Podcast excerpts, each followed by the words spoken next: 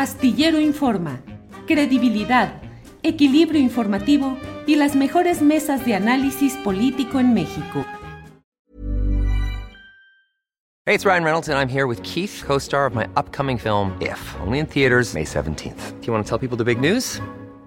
All right, I'll do it. Sign up now and you'll get unlimited for $15 a month in six months of Paramount Plus Essential Plan on us. Mintmobile.com slash switch. Upfront payment of $45 equivalent to $15 per month. Unlimited over 40 gigabytes per month. Face lower speeds. Videos at 480p. Active Mint customers by 531.24 get six months of Paramount Plus Essential Plan. Auto renews after six months. Offer ends May 31st, 2024. Separate Paramount Plus registration required. Terms and conditions apply if rated PG. Ready to pop the question? The jewelers at BlueNile.com have got sparkle down to a science with beautiful lab-grown diamonds worthy of your most brilliant moments. Their lab-grown diamonds are independently graded and guaranteed identical to natural diamonds, and they're ready to ship to your door. Go to BlueNile.com and use promo code LISTEN to get $50 off your purchase of $500 or more. That's code LISTEN at BlueNile.com for $50 off. BlueNile.com code LISTEN.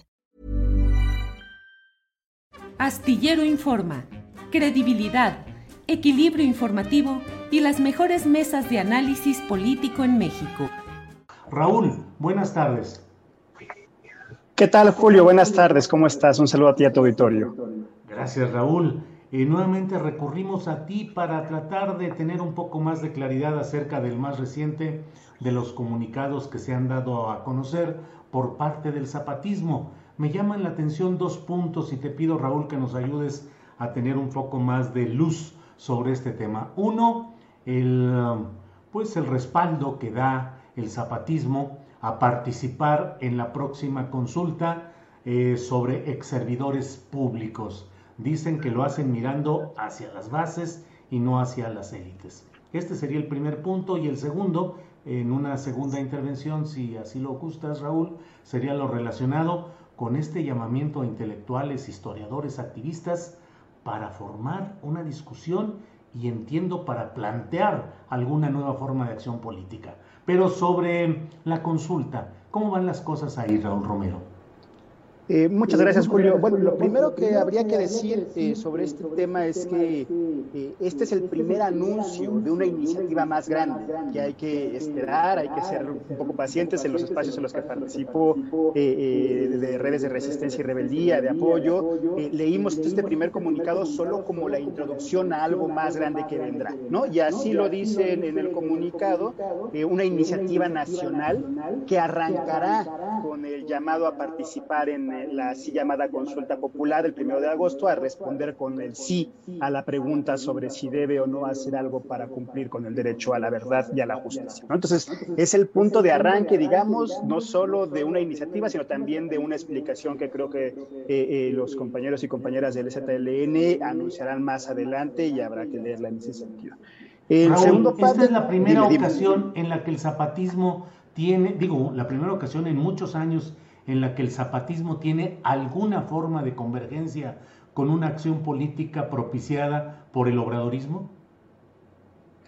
Yo creo que es, hay que sacarla de ese debate, porque incluso eh, los zapatistas siempre invitándonos a releer o a sacar nuevas aristas, nos dicen que veamos la consulta ni siquiera como un momento final, ni siquiera como el punto de llegada, sino como el punto de comienzo, el punto de arranque para una nueva iniciativa, incluso ellos dicen que pueda derivar en una comisión de la verdad y de justicia para las víctimas. ¿no? Entonces, es lo, leemos, lo hemos leído así, así como en 2016 se eligió a Marichuy como parte de la vocera del Congreso Nacional Indígena para participar en el proceso electoral y para de ahí eh, arrancar una campaña que visibilizara la violencia contra los pueblos originarios, sin que eso significara precisamente legitimar el aparato electoral, volverse un partido político, aspirar al poder y todo esto, vemos también, o al menos lo que estamos leyendo algunos desde acá, es que vemos también que, que los compas están identificando la consulta como un momento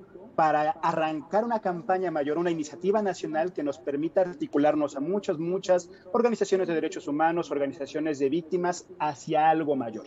Y ahí no sé si el obradorismo estaría en ese sentido, porque el obradorismo se ha caracterizado por confrontar, desprestigiar, anular a los movimientos de víctimas, incluso colocándolas dentro del campo de, de los conservadores, como ha sido su, su, su, su, característica. Entonces, no estoy seguro, por eso que la lectura vaya en el mismo sentido, sino más bien en abrir un nuevo frente de lucha, un nuevo campo de, lucha que dispute también y que ponga al centro a las víctimas de la guerra que, estamos viviendo, de las guerras que estamos viviendo, porque creo que además también hay que decir que no son la, guerra contra el narcotráfico, como se le ha llamado así, sino también las víctimas de la guerra, de la guerra sucia o del terrorismo de Estado, como que son los crímenes del pasado y del pasado reciente, decimos también nosotros. Vaya a preguntarnos si en este pasado eh, también está Samir Flores, si también está Pedro Simón y si también están todas las víctimas eh, de, de, los pueblos originarios que han sido asesinados de 2018 hacia acá. Para nosotros así sería.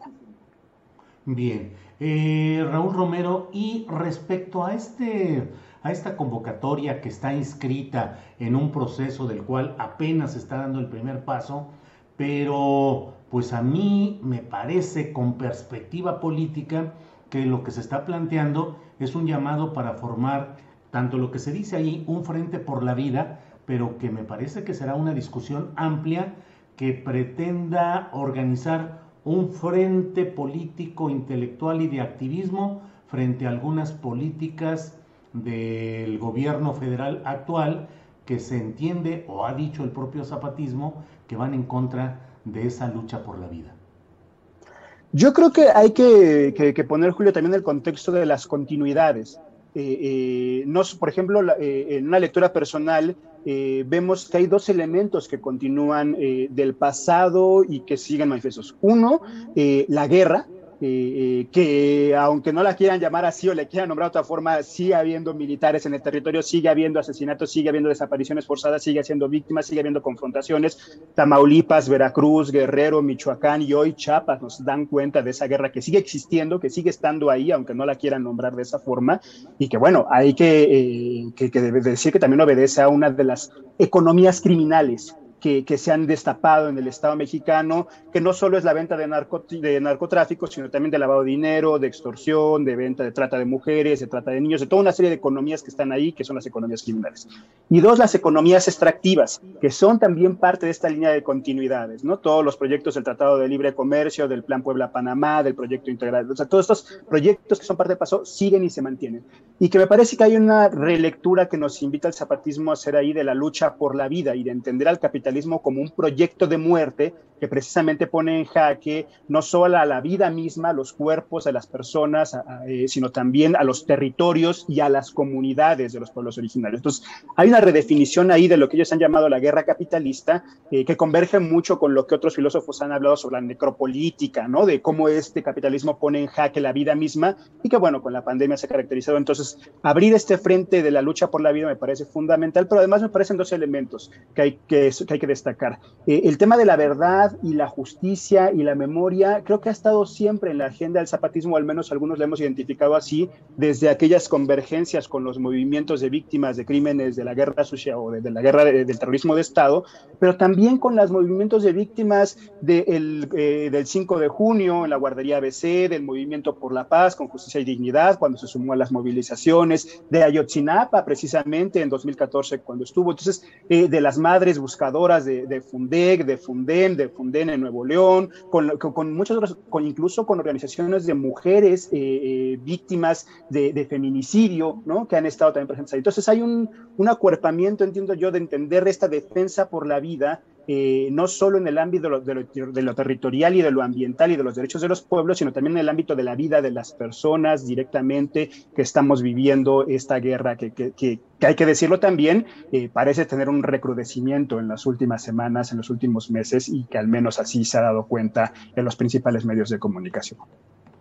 Eh, Raúl, por otra parte, bueno, pues está ya en Europa una parte de la delegación zapatista, están programando actividades, pero aún están en México una parte sustancial de esa delegación y sobre todo con problemas relacionados con que no se les están otorgando los pasaportes para viajar y que ahora pues incluso en este desplegado lo manejan eh, pues con la ironía típica de algunas redacciones del zapatismo, señalando pues que son los extemporáneos, que es el título que oficialmente le están dando a estos mexicanos eh, que están solicitando pasaporte para ir a Europa. ¿Cómo está este tema, Raúl?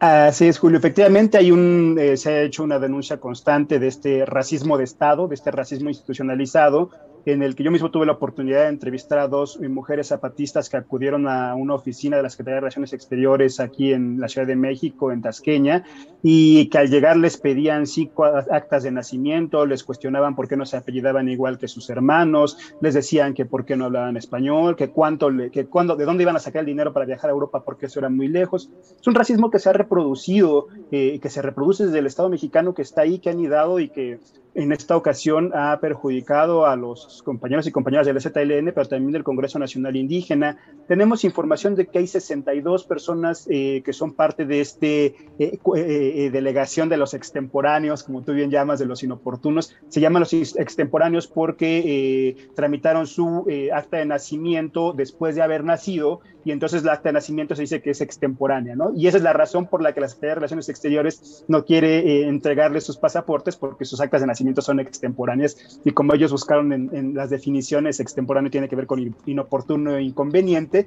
y entonces dicen, sí, efectivamente somos una delegación de inoportunos e inconvenientes a las que el Estado mexicano les está queriendo, eh, les está negando el pasaporte, les está negando esta, esta estaría. Es una composición de una delegación de, de personas choles, otziles, elzales, tojolabales, eh, pero también de pueblos mayas, purépechas, rarámuris, otomís, guirráricas y nahuas, que son junto al STLN del Congreso Nacional Indígena, que van próximamente a Europa en esto que se ha llamado la travesía por la vida.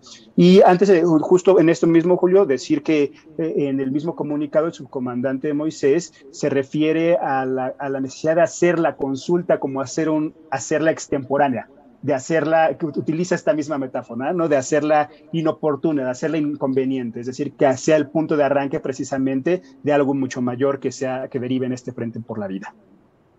Bien, Raúl. Em, ¿en, qué, ¿En qué fase va la visita ya para agradecerte esta oportunidad de tener información y contexto de lo que está pasando? La delegación que está en Europa dónde está, qué está haciendo, qué, qué actividades tiene en lo inmediato, Raúl, si es que se sabe.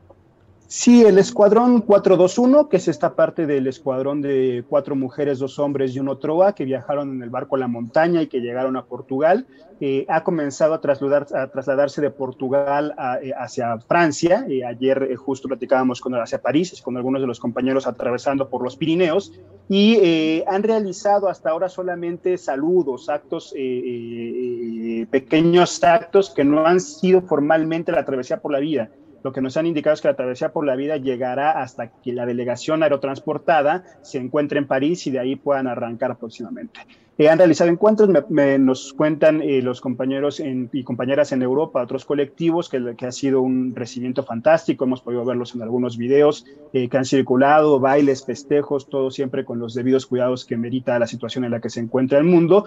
Y eh, próximamente también nos han dicho que hay programados una serie de encuentros antirracistas con las frentes de la diversidad sexual, con distintos pueblos de toda Europa y que esta agenda podrá tener más claridad en el momento en el que se le permita la llegada a los, o sea, la salida a los compañeros eh, que, todavía no consiguen sus pasaportes y compañeras que todavía no consiguen sus pasaportes, pero también hay una denuncia eh, o más bien una exigencia de los pueblos europeos hacia el gobierno francés para que les permita el ingreso. Sabemos que se han eh, endurecido algunas medidas por el tema de la pandemia, pero que también hay un cierto temor por esta visita de los zapatistas y que entonces los pueblos zapatistas, los pueblos europeos le piden a los gobiernos de Europa que eh, se ejerza el derecho al libre tránsito y que al cumplir todos los requisitos, incluso de estar vacunado, los compañeros zapatistas puedan ingresar a territorio europeo. Muy bien. Raúl, pues muchas gracias por esta oportunidad de estar informados. Eh, espero que tengamos eh, las voces y las, la información relacionada tanto con la gira zapatista como con este proceso que me parece muy interesante de la convocatoria, no solo a participar en la consulta sobre los ex servidores públicos, sino el otro tema, el de la consulta más abierta para analizar y discutir sobre un frente en defensa de la vida. Raúl, a reserva de lo que quieras agregar, muchas gracias por esta participación.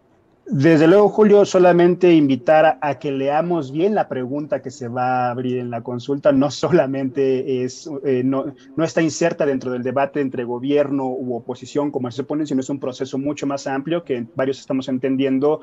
Nos invita a abrir un campo de disputa por la memoria, por la verdad, por la justicia, por la paz, una lucha tan necesaria eh, que no solo eh, invita a esto, sino también a, a, posicionarnos frente a esta política de guerra que continúa en este país. Eh, muchas gracias por el espacio. Aquí estamos disponibles para cuando nos vuelvas a invitar. Bueno, Raúl, muchas gracias y hasta pronto. Gracias. Para que te enteres del próximo noticiero, suscríbete y dale follow en Apple, Spotify, Amazon Music, Google o donde sea que escuches podcast. Te invitamos a visitar nuestra página julioastillero.com. Hey, it's Paige DeSorbo from Giggly Squad. High quality fashion without the price tag. Say hello to Quince. I'm snagging high-end essentials like cozy cashmere sweaters, sleek leather jackets, fine jewelry, and so much more. With Quince being 50 to 80% less than similar brands. And they partner with factories that prioritize safe, ethical, and responsible manufacturing. I love that. Luxury quality within reach. Go to quince.com slash style to get free shipping and 365 day returns on your next order. Quince.com slash style. When you make decisions for your company, you look for the no brainers. And if you have a lot of mailing to do, stamps.com is the ultimate no brainer. It streamlines your processes to make your business more efficient, which makes you less busy. Mail checks, invoices, legal documents, and everything you need to keep your business running with Stamps.com. Seamlessly connect with every major marketplace and shopping cart. Schedule package pickups and see your cheapest and fastest shipping options from different carriers. With rates up to 89% off USPS and UPS rates. And with the Stamps.com mobile app, you can take care of mailing and shipping wherever you are. Make the same no-brainer decision as over 1 million other businesses with stamps.com. Sign up with code program for a 4-week trial plus free postage and a free digital scale. No long-term commitments or contracts. That's stamps.com. Code program. Para que te enteres del próximo noticiero, suscríbete y dale follow en Apple, Spotify, Amazon Music, Google o donde sea que escuches podcast. Te invitamos a visitar nuestra página julioastillero.com.